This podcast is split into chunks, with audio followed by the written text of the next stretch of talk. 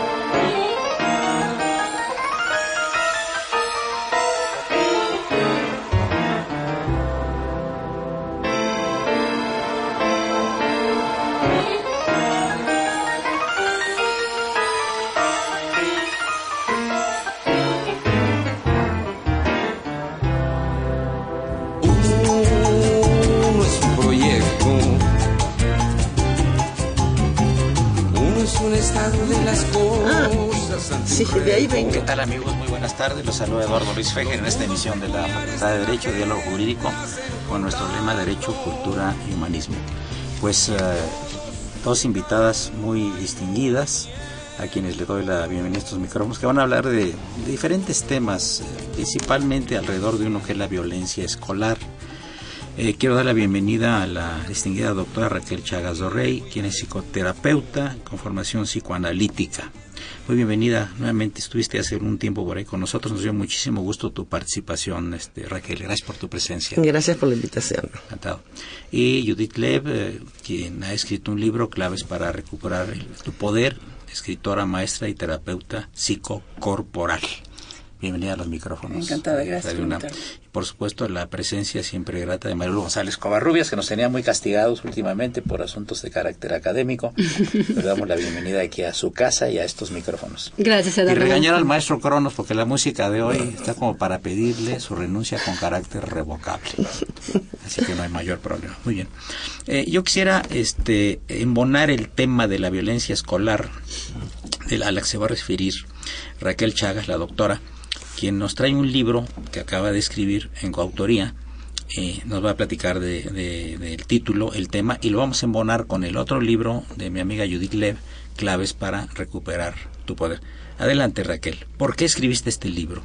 Danos el título y de qué se trata. El libro se llama Violencia en la escuela eh, y el subtítulo es Enfrentando el bullying.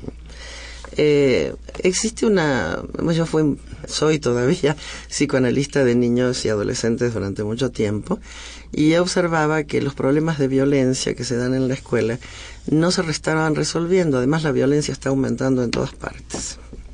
Entonces de ahí surgió como mi tema de investigación de doctorado en pedagogía, el tema de la violencia entre pares en la escuela, con una investigación de campo. Y este libro es producto, digamos, de esa investigación. Eh, creo que el problema de la violencia es un problema muy serio y que hay que atacarlo no en la prepa, no en la secundaria, no con los adultos, sino empezar desde que los chicos tienen problemas en la escuela, desde la escuela primaria.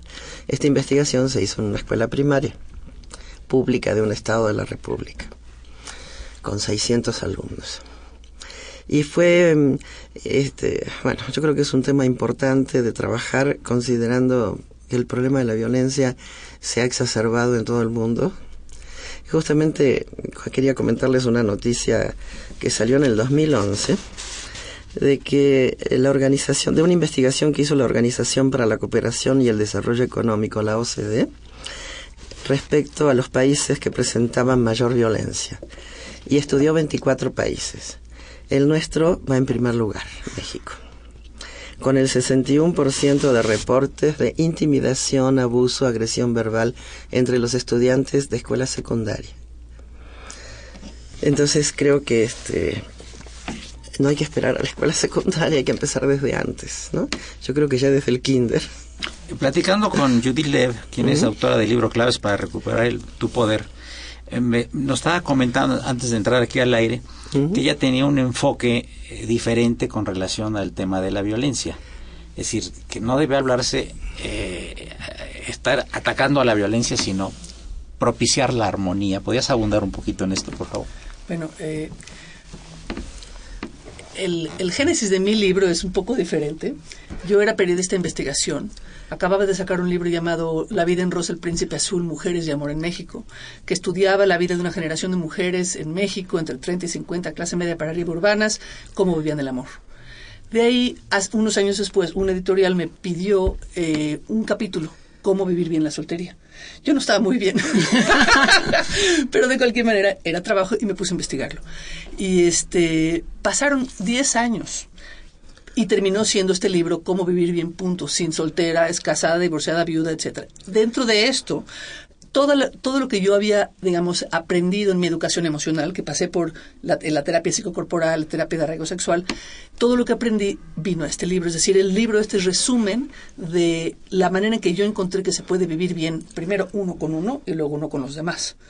Y este, el primer, digamos, cambio de paradigma que yo ofrezco aquí es, tú puedes ver el mundo desde la dualidad, pensando que el otro es un otro, ergo tu enemigo, o puedes verlo desde el mundo de la unidad, en donde sabes que el otro es tu espejo.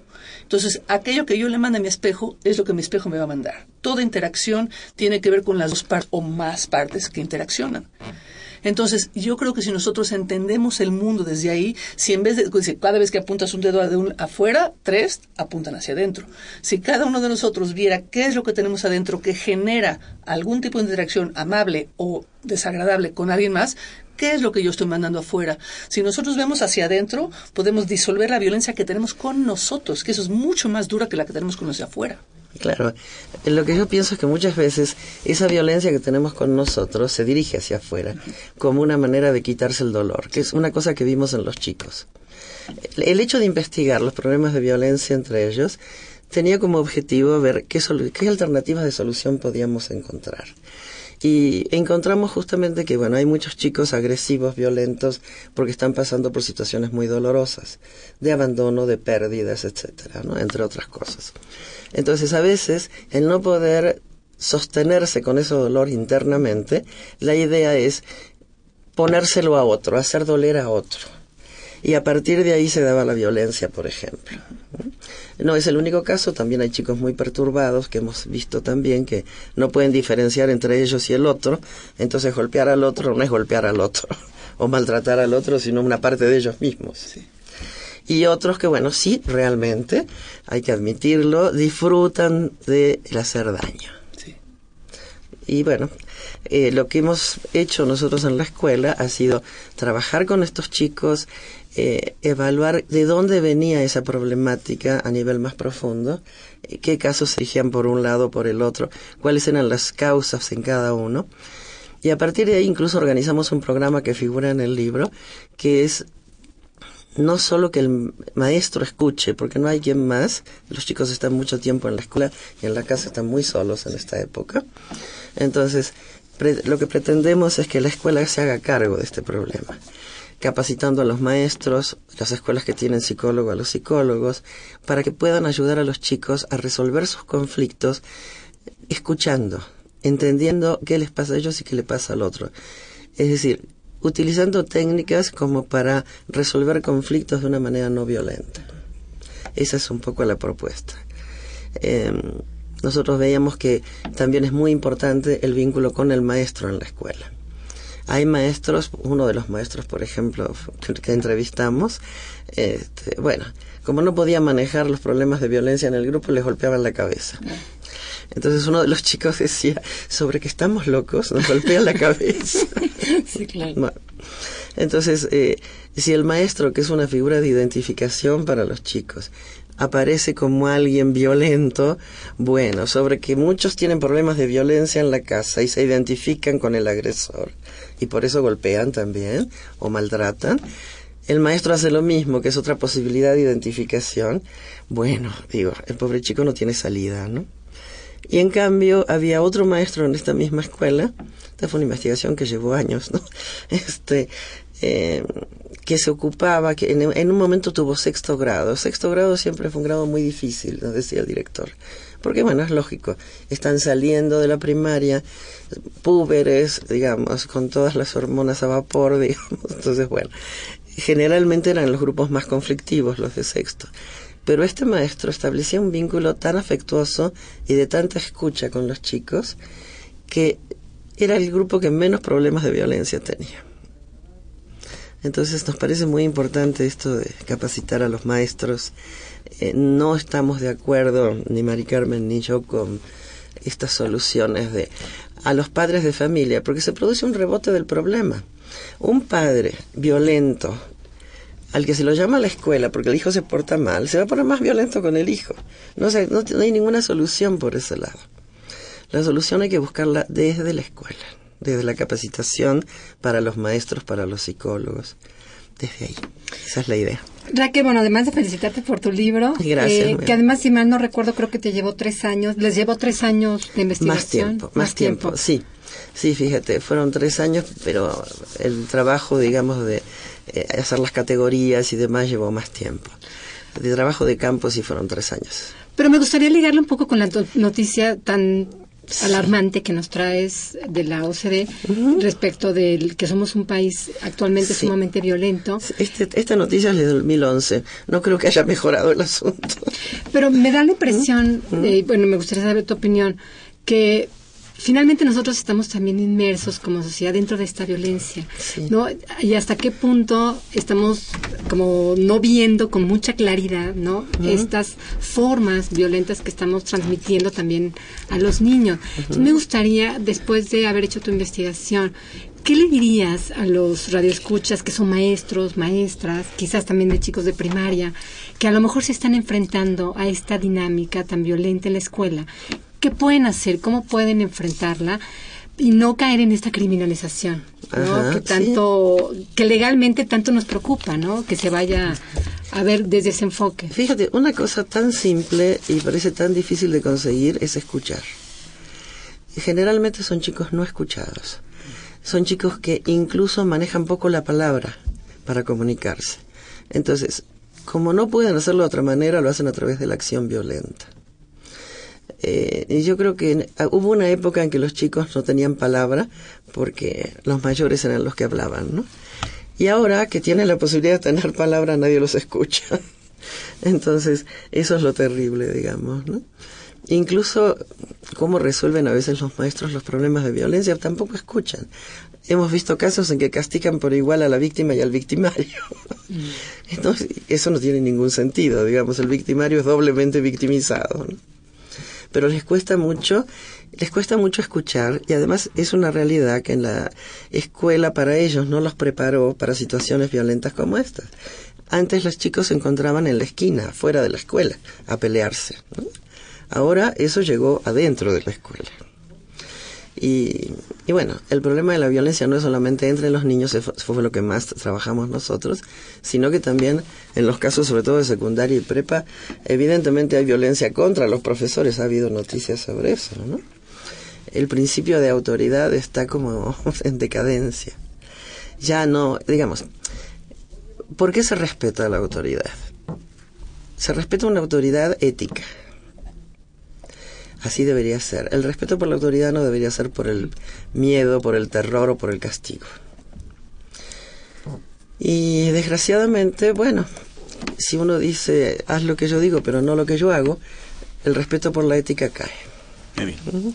Amigos, antes de pasar al, siguiente segmento, eh, queremos hacerles una súplica a nuestro auditorio. Estamos solicitando sangre O negativa, negativo para un querido profesor de nuestra facultad, muy querido, que está un poco delicado, el doctor Alfonso Muñoz de Cote. Él se encuentra en el cuarto 1504 del Hospital Ángeles Metropolitano, que está en Tlacotalpan y Baja California, en la colonia Roma. Repito, les agradeceremos mucho sangre O negativa. Quien pueda, por favor, eh, presentarse en el cuarto 1504 del Hospital Ángeles Metropolitano será agradecido. Es una gente muy distinguida y muy querida y en muchas ocasiones ha participado con nosotros aquí en estos programas. Continuamos en unos minutos más. Les recordamos que se encuentran eh, Judith Lev y la doctora Raquel Chagas, ambas, doctoras, y por supuesto la compañía grata siempre de Marilu González Cobarro. Yo soy Eduardo Luis Fejer. Continúen, es el 860, esto de Universidad Nacional Autónoma de México.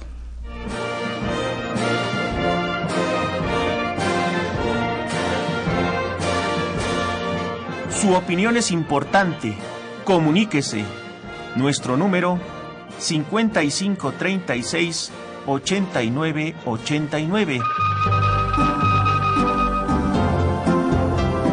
Del interior de la República 01800 5052 688.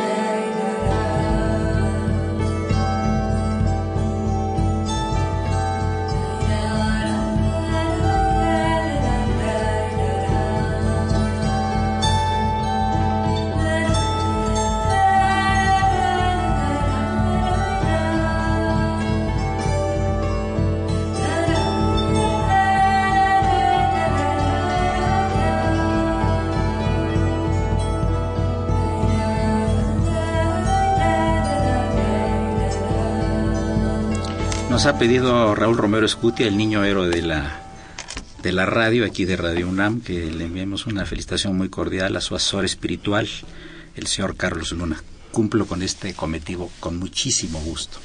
Bien, está, estando platicando aquí en el, en el interim sobre este tema de la violencia, queridos amigos, eh, escolar, sale el tema del poder, que es el tema central del, eh, del, del libro de Judith Lev.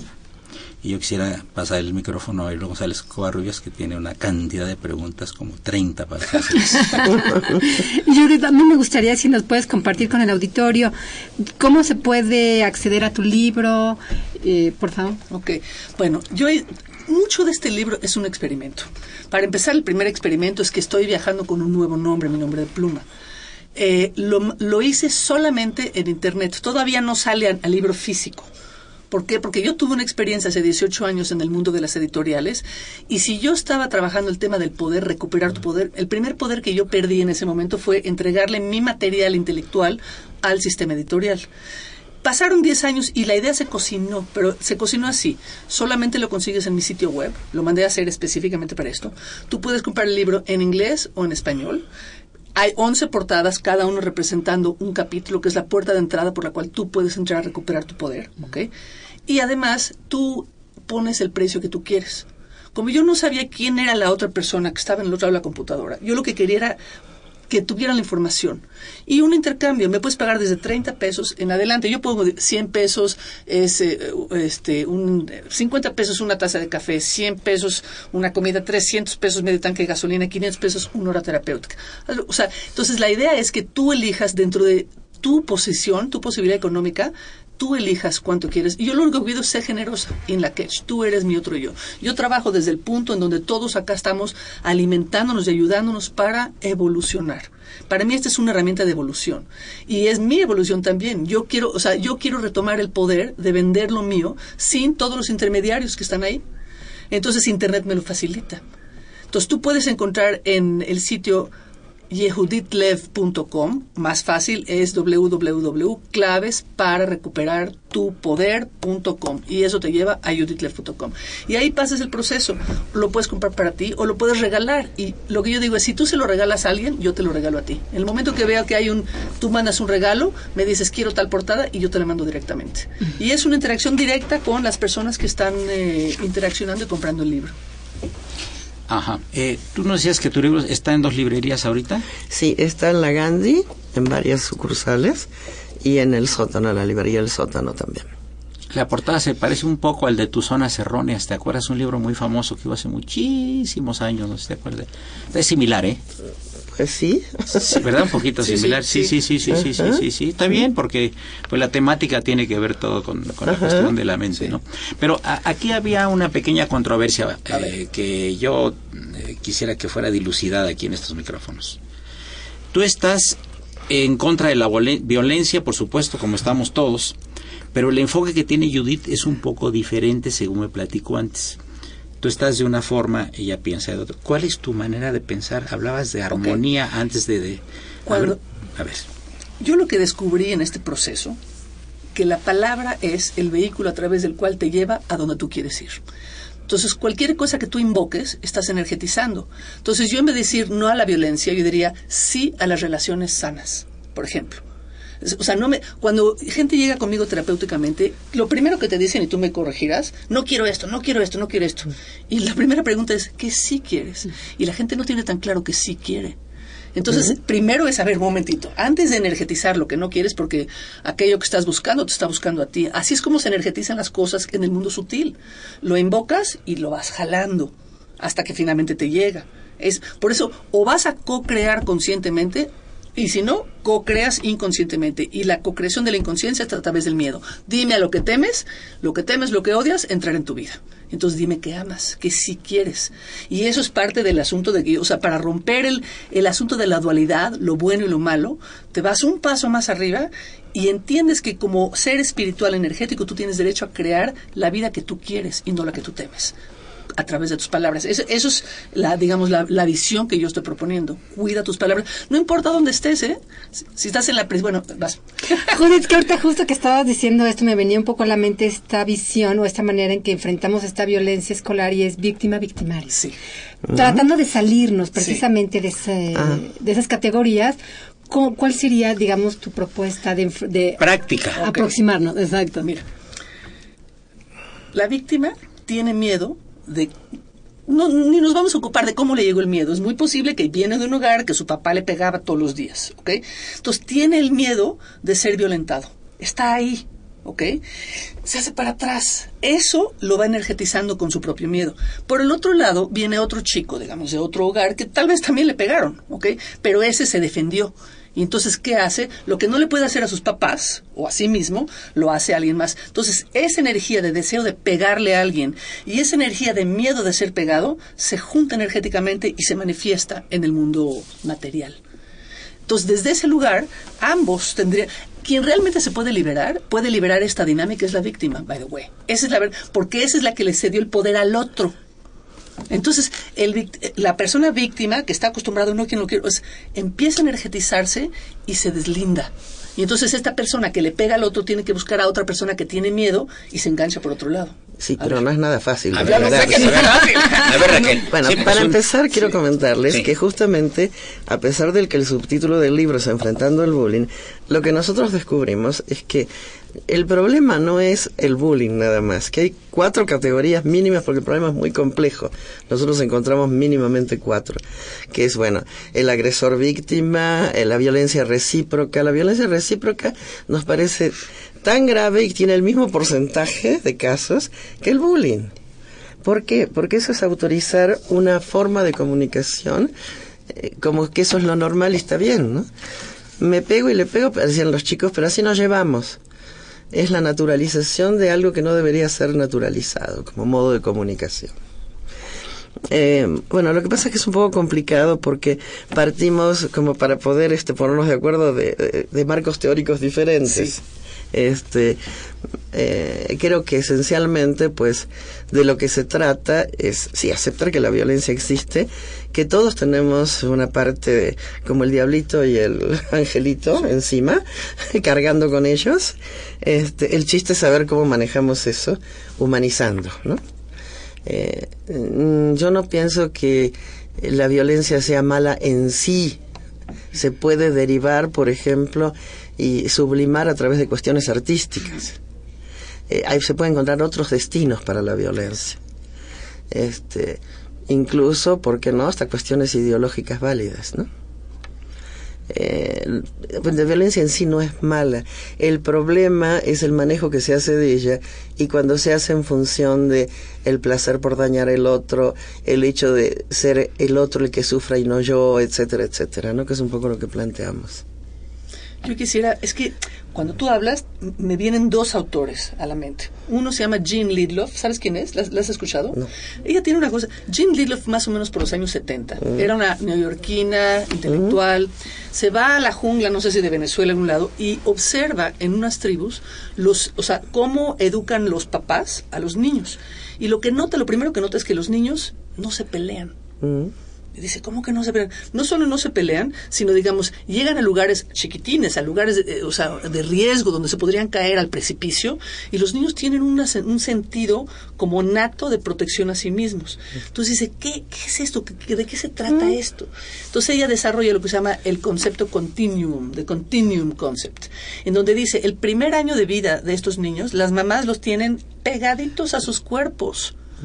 y eso les da una o sea, una certeza a los niños, una seguridad muy, y una continuidad de generaciones. Aquí lo que nosotros tenemos es una falta de continuidad de las generaciones, en donde los de arriba se pelean con los de abajo y los de abajo con los de arriba. Sí, pero eso no es malo. O sea, quiero decir, que haya una falta de continuidad generacional es como darle un nuevo aire a la generación siguiente y posibilitar cambios de algo negativo, por ejemplo. Bueno, es, sí. Digo, es lo bueno que tiene, bueno, tenía en alguna época la adolescencia, esta cuestión rebelde eh, contra la generación anterior que promovía cambios positivos. Desgraciadamente ahora estamos en la posmodernidad, época en la que la apatía ganó hasta la adolescencia, ¿no? Yo te diría más, o sea, la adolescencia debería de ser una fase, una fase, yo diría, no estoy segura que se tiene que vivir tan violentamente, pero digamos que, ok, no, no tan tiene que terminar la fase y lo que yo encuentro es que las fases continúan. Yo todavía veo las, las mamás de mis amigas ser súper violentas con mis amigas que ya son de la edad correcta. Jóvenes. Pero bueno, la, la, adolescencia se ha extendido. Empieza, empieza, antes de lo que empezaba antes. Y no termina. Y no termina. Hay, toda una patología que se llama adolescente tardío, de hecho. Ves a señoras mayores compitiendo sexualmente con sus hijas. Que ah, bueno. eso es lo que decir. ¿Dónde, ¿Dónde les empoderan a ellas para ser mujeres? Es que yo creo que, bueno, en este momento, haciendo un esquema, hay como tres grandes grupos de padres, ¿no? Lo hemos visto en el consultorio. Los papás, en otras épocas los papás venían a decir, bueno, mi hijo tiene problemas de aprendizaje o mi hijo se orina en la cama en la noche o mi hijo, bueno, venían por un problema a resolver. Ahora vienen, ¿qué hago? ¿Cómo le educo? Y eso esto es un problema, sobre todo porque los psicoanalistas no damos consejos, hacemos consciente lo inconsciente nada más. Pero bueno, la idea es que estos tres grandes grupos están los papás, que fueron educados de manera autoritaria, violenta, agresiva, con golpes, etcétera, pero que la manera más tradicional, digamos, pero que bueno, para no equivocarse repiten el mismo modelo. Ese es un grupo. Otros son los que no aceptan el rol de papá y mamá que es de los que hablaba Judith hace un momento, ¿no? Este, de repente uno no sabe quién es la hija adolescente y quién es la mamá, o quién es el hijo adolescente y quién es el papá. Han renunciado a asumir el rol de educar, de paternar y maternar. Y eso es importantísimo. Y, y un tercer grupo que es el que llega ahora a los consultorios diciendo, ¿qué hago? que con todo, digo, es cuestión de ayudarlos a pensar qué piensan que deberían hacer, pero al menos dudan y no, no optan por el sistema más rígido o por renunciar, ¿no? Perfecto. ¿Mm? Eh, eh, llegó la media hora y continuamos un rato más con Judith Lev y con Raquel Chávez, por supuesto, la presencia de Marilu González Covarrubia. Soy Eduardo Luis Fejer, es el 860. Continúa en Testo Radio, Universidad Nacional Autónoma de México, el alma mater del cuadrante. Gracias.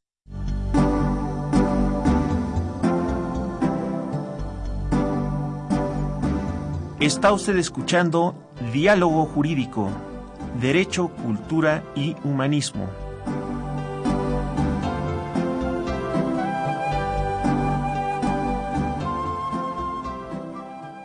A través del 860 de AM. El alma mater del cuadrante.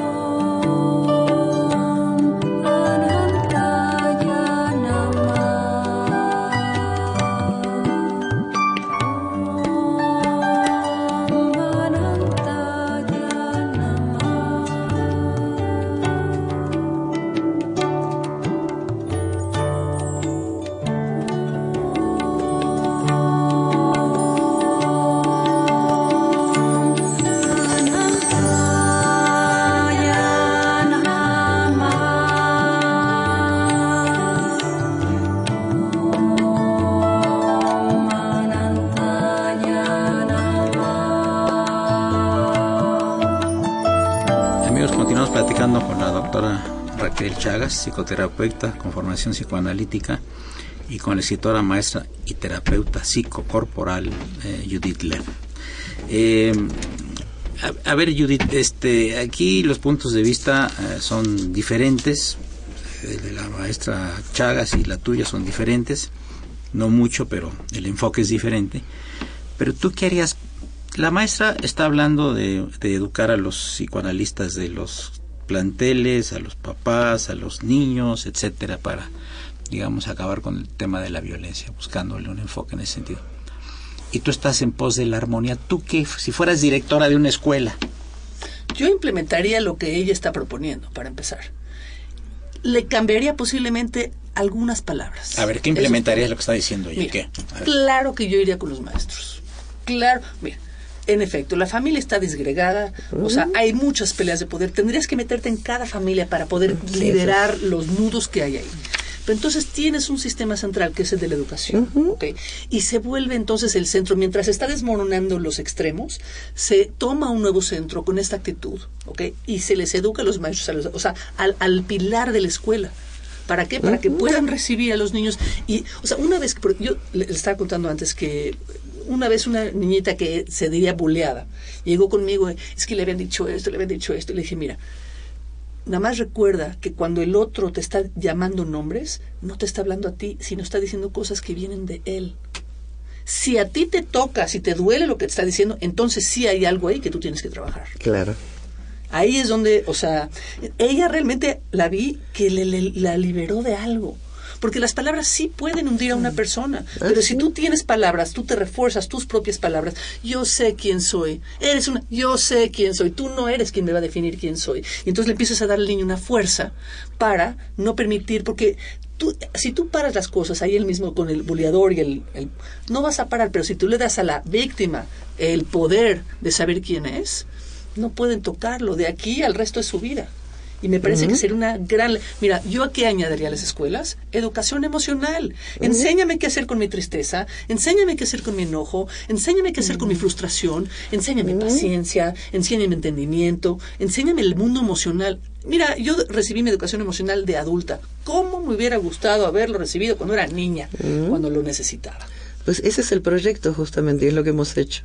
Ahí está. Reconocimiento de emociones eh, y poder justamente que los chicos se comuniquen qué sienten, que reconozcan qué es lo que sienten, porque no le pueden poner palabras a veces. Por eso justamente pasan a la acción. Y, y estrategias para resolver los problemas, eh, los conflictos de manera no violenta.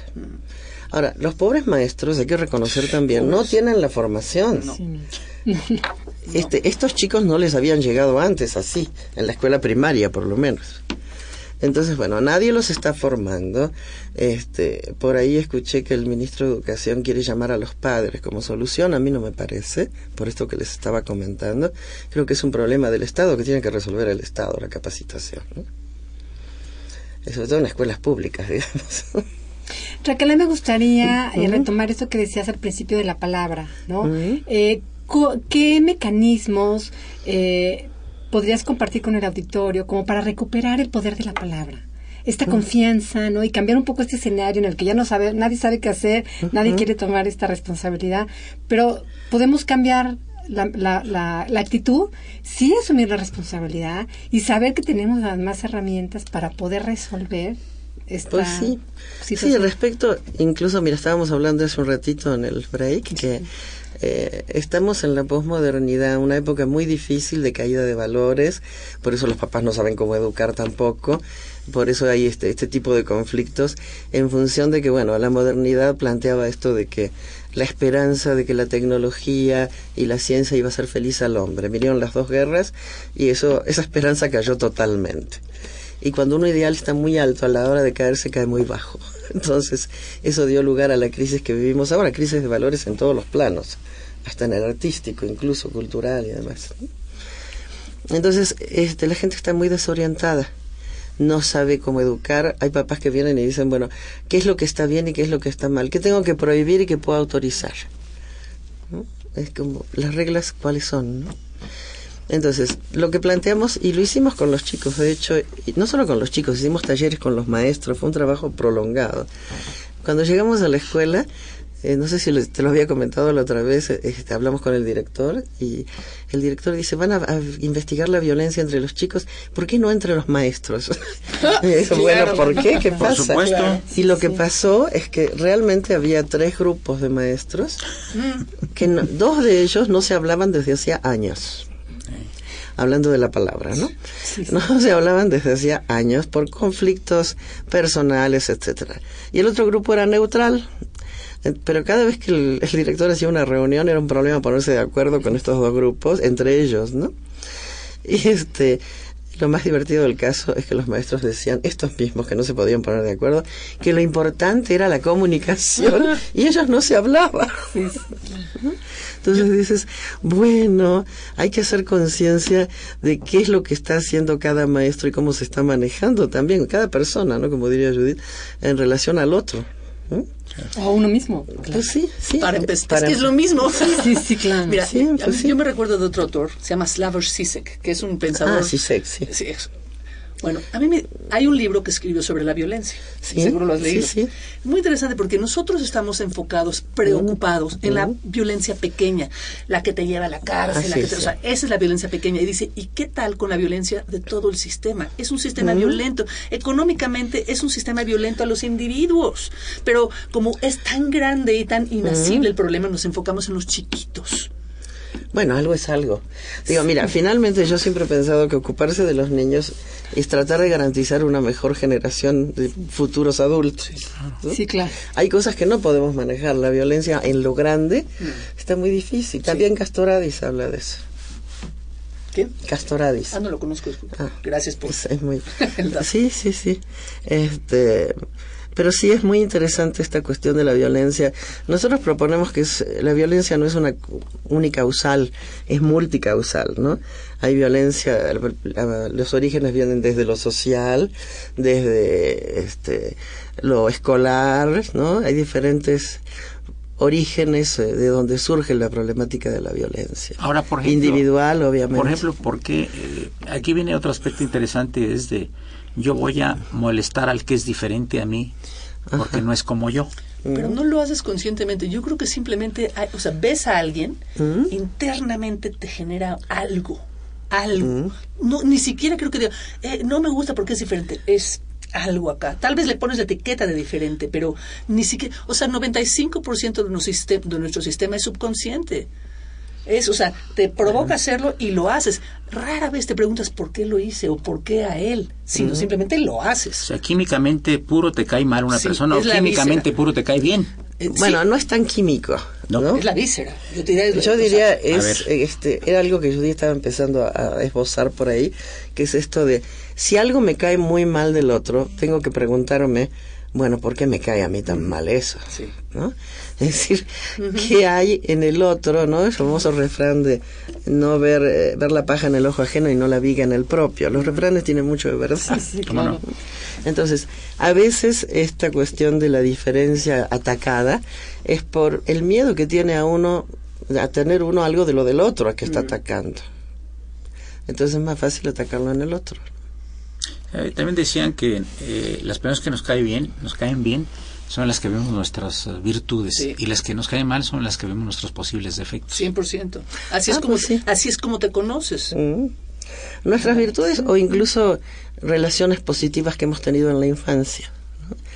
Ves a alguien que dices, bueno, qué linda gente, qué linda voz tiene, y resulta que es porque muy en el fondo esa voz es- resuena la voz de tu mamá cuando eras chico, ¿no? Sí, son así. Sí, Es son empatías. Es, es- es tan Sí, complejo el mundo, el mundo de- del cerebro es tan complejo. El ser humano, francamente, es extraordinario. Para su bien y para su mal, extraordinario. Y yo creo que tú puedes enfocarte en la parte que quieres decir. Sí, sí existe la oscuridad, sé que está ahí, es normal, todo el mundo la tiene. Pero mira qué grandioso. Ujú. enseñarles a los niños que son maravillosos. Les das palabras. A esta niña que fea y no sé qué, empecé a decirle, yo soy esto, esto. Le empecé a dar frases para reforzarla. Es otra niña.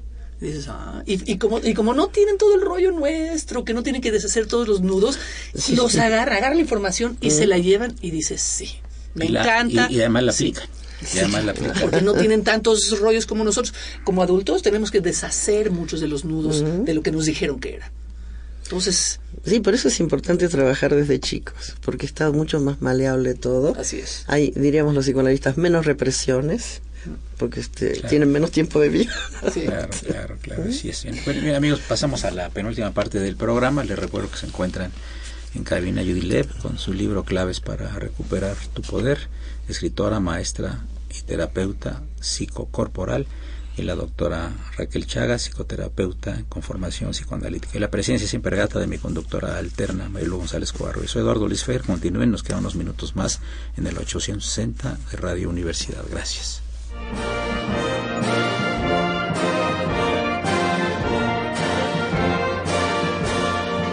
Su opinión es importante. Comuníquese.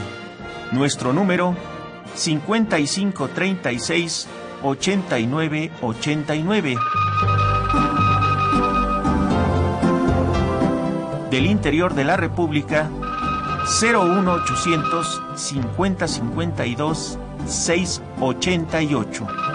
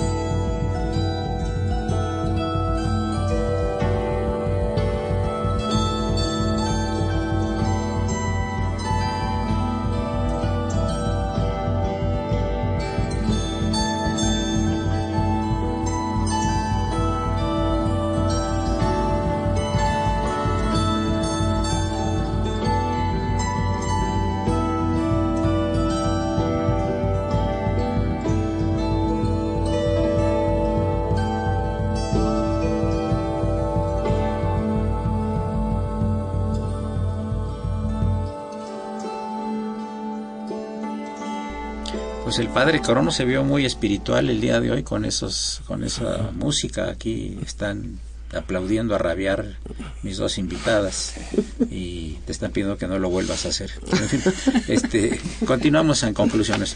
Eh, por lo pronto, no quiero repetir el título de tu libro, eh, Ah, sí, Raquel, y en qué editorial está, y el título del tuyo donde pu- puede ser conseguido y todo lo Por favor. Violencia en la escuela, enfrentando el bullying. Las autoras somos, bueno, este, la maestra Vázquez, Carmen Vázquez y, y Raquel Chagas, que soy yo. Lo podemos conseguir, lo pueden conseguir en la librería Gandhi, en varias de sus sucursales, están muchas, y en la librería El Sótano también. Perfecto. Y Y el mío se llama Claves para recuperar tu poder. Lo puedes encontrar en www.clavespararecuperartupoder.com. Y es un libro electrónico, lo puedes conseguir solamente en mi sitio, lo puedes regalar y si tú se lo regalas, yo te lo regalo a ti. y este y es un experimento en libre albedrío. muy bien. Llamadas del auditorio. Sí, llamo Marta Zamudio eh, y comenta felicitaciones a Radio UNAM, tiene 65 años y está alejada del mundo de Internet. ¿Dónde más puede adquirir el libro de la doctora Judith? Por el momento solamente se puede conseguir a través de a través del sitio web, pero lo que sí es si tú lo bajas en PDF, porque lo puedes tener en EPUB o en PDF. Si lo bajas en PDF, lo puedes meter a una USB y llevarlo a un lugar de fotocopiado, este que te lo fotocopien de los dos lados porque son 240 páginas, pero puedes tener un libro físico contigo. Que te- que alguien te ayude, alguien que sepa que alguien te ayude a bajarlo Claro. y se lo llevan a, en PDF y se lo llevan al fotocopiado y te va a costar 125 pesos. De Dolores Trujano comenta, le dieron el título de un libro, perdón, que si le pueden dar el título de un libro que le ayude a ya no tener el deseo de agredir. Y es una persona adulta. Y llamó Gilberto Romero que comenta, si conocen y pueden recomendar el libro, El abrazo que lleva al amor. El autor es Laura Rincón Gallardo. ¿Tienes alguna cosa que contestar? Antes de que yo sacara mi libro de, de claves para recuperar tu poder, que me tardó 10 años, yo tenía un libro de cabecera que es de una autora que vivió a principios del siglo XX, era una mística y maestra de Nueva York, que se llama Florence Scovel Shinn. Florence Scovel, S-C-O-V-E-L-L, Shinn, S-H-I-N-N. Y el libro se llama El juego de la vida y cómo jugarlo. Es un libro fantástico, es del dominio libre porque ya pasaron más de 100 años de su publicación y te va a dar frases que te van a empoderar. Lo que, lo que ella me enseñó, lo que Florence Scovel Shinn me enseñó es, por ser humana, por estar aquí en la tierra, yo tengo derecho divino a salud, prosperidad, amor y perfecta autoexpresión es súper recomendado. Tiene un rollo místico religioso. Si no te identificas con Cristo, no importa, úsalo como inteligencia divina. O, me- o sea, es a, a- conéctate con las leyes espirituales. No tiene nada que ver con el maestro, tiene que ver con la ley en sí. Esa es mi recomendación. Raquel, ¿qué opinas? Bueno, respecto a la persona que quiere algo para leer, para manejar sus problemas de ira, yo sugeriría que eh, si lo está preguntando de este modo debe ser un problema importante, por lo tanto que consulte terapéuticamente. Es mejor que leer un libro. Sí. Sí, pues, sí Marilu. Sí, yo quería preguntarles, porque quiero vincularlo un poco con esta llamada de la persona, eh, de la agresión. Y tiene que ver con esta forma en cómo nos han enseñado a manejar la agresión. Es decir, si sientes agresión eres malo, ¿no? Y, y si agredes eres malo. Entonces, a mí lo que me gustaría en esta nueva búsqueda de, de aproximarnos a esos temas, creo que habría que reconocer que somos agresivos también y que la agresión en sí, como tú decías, no es mala. Pero ¿cómo podemos enseñarle a estas generaciones que no se sientan culpables, digamos, por sentir agresión, sino es cómo canalizarla? Pues mira, desde muy pequeños los chicos manifiestan agresión. Digo, Freud habló de la pulsión de vida y la pulsión de muerte, y la agresión es la pulsión de muerte dirigida hacia afuera. De, de eso habla el libro también. Entonces, eh, ¿quién es el que pone límites en primera instancia a esa agresión? Los padres, cuando los niños son pequeños. Son los que dicen no. ¿Mm? Desgraciadamente, y como el problema con la educación de los hijos está muy complejo en esta época, esto de ¿y a qué le pongo no y a qué no? Entonces, por si las dudas, no le ponen a nada. Entonces lle- llegan chicos inmanejables a la escuela, ya al kinder. Y además, ¿sabes por qué? Porque hay toda una, mm, digamos, un ideal de cuál es el hijo sano. Y parece ser que justamente, y a desgracia, el ideal de hijo sano es un hijo totalmente independiente de manera lo más prematura posible, cuando en realidad el chico necesita un sostén hasta que pueda andar solo. Y por otro lado, que sea combativo, agresivo, de que se imponga a los demás. Entonces es muy difícil porque dices, bueno, ¿cómo están educando? Si ese es el ideal, ¿no? Habría que cuestionarse también qué se espera de un hijo, qué se pretende. Pero son ideales que además, desgraciadamente, tienen que ver con el individualismo de la época. Yo voy a añadir una cosa. ¿Mm? Cuando tú dijiste quién pone los límites, ¿Mm? de hecho, cuando tú te enojas, es porque alguien rompió tus límites. Entonces tienes que darte cuenta dónde está el límite roto para tú saberlo poner más firmemente y, en efecto, qué hacer con el enojo que tú tienes. Porque probablemente, si hoy tú me rompes a mí el límite, quiere decir que yo desde antes, entonces yo puedo tener ira cargada de 20 años y me lo rompe ella, de algún, o sea, y no es una persona importante que me da miedo perder y entonces le cargo todo mi rollo a ella de 20 años. Entonces tienes, Ah. tienes que también saber la diferencia entre alguien que te tocó la herida y alguien te generó la herida. Y ya olvida quién te la generó, qué vas a hacer para sanarla y poner límites sanos otra vez. Y el enojo te ayuda a saber que algún lado, algún límite tuyo se rompió. Ahora, cuando yo me refería a poner límites, me refería a la educación de los hijos. Sí, ya ¿eh? lo entendí Ah, después, pero bueno. lo entendí después, pero, pero en realidad lo que pasa con el enojo es eso. Ajá, ajá. Eh, sí, y yo creo que eh, es importante esta cuestión de saber qué, qué, qué tenemos en la cabeza respecto a qué hijo estamos esperando, ¿no? Ya desde antes de que nazca incluso, porque el hijo está en la cabeza de uno antes de, antes de tenerlo. Y a veces se ve hasta en el nombre que se le pone a un hijo, ¿no? No es casualidad ponerle a un hijo salvador, por ejemplo, ¿no? Que llega con el deseo de los padres de salvar a veces una relación de pareja. Este, digo, es un ejercicio interesante averiguar con los padres de uno por qué le pusieron a uno ese nombre, porque a través de eso se puede pescar algo del deseo inconsciente de los padres respecto a, a qué ruta estaba destinada para uno. Ruta que se puede seguir, revelar o cuestionar, pero que algo de eso hay evidentemente, ¿no?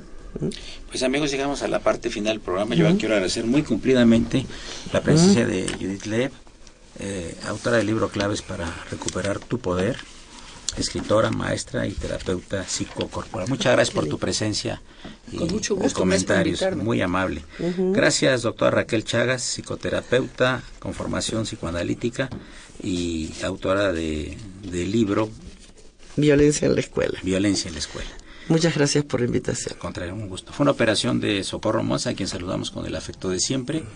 La presencia siempre grata del padre Cronos, nuestro director de imagen, a quien saludamos con todo afecto. Asistencia de producción, Raúl Romero, Escuti, el niño héroe de la radio, y Yari Hernández y don Felipe Amador. Por supuesto, la presencia siempre grata, muy grata también de Marilo González Covarrubias, nuestra conductora alterna y eterna. Soy Eduardo Luis Fejer, continúen desde el 860, esto es Radio Universidad Nacional Autónoma de México, el alma mater del cuadrante.